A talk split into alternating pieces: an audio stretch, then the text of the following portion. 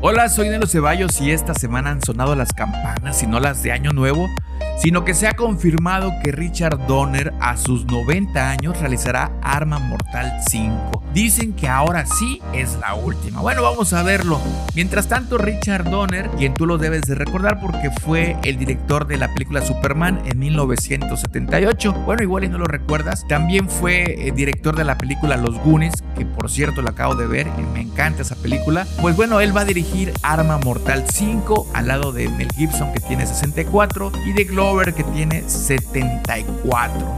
Richard Donner tiene casi dos décadas que no ha estrenado alguna película, siempre ha defendido el cine de superhéroes y sobre todo últimamente por las críticas de Martin Scorsese. El reconocido cineasta fue cuestionado sobre su opinión acerca del universo cinematográfico de Marvel y de los superhéroes y dijo que esas películas no son cines, son parques de diversiones. Pero también dijo que él ya está viejo y que él de Disney solo se acuerda cuando inauguró su parque de diversiones allá en California.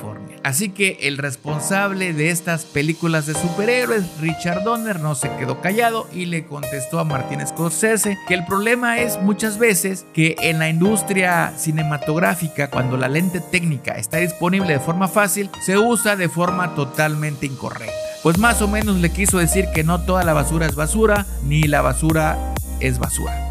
Recordemos que Patty Jenkins con Wonder Woman 1984 se inspira en el clásico de Richard Donner, es la película de Superman, y de ahí retoma este ideal superheroico en donde las soluciones mágicas no son posibles, sino solo realidades, eh, pues propiamente tal cual.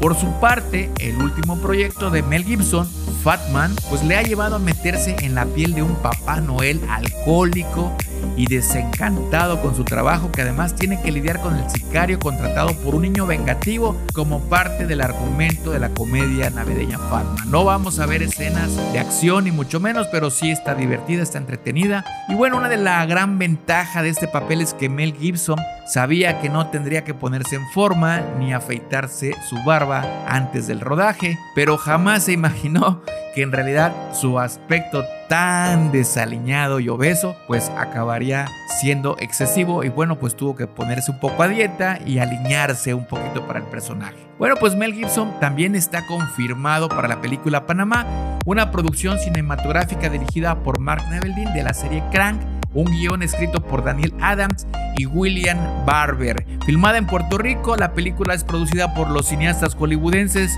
Jordan Beckerman y Jordan Yale bajo el sello de Yale Productions. Vamos a ver qué tal está esta película de acción. Bueno, soy Nelo Ceballos.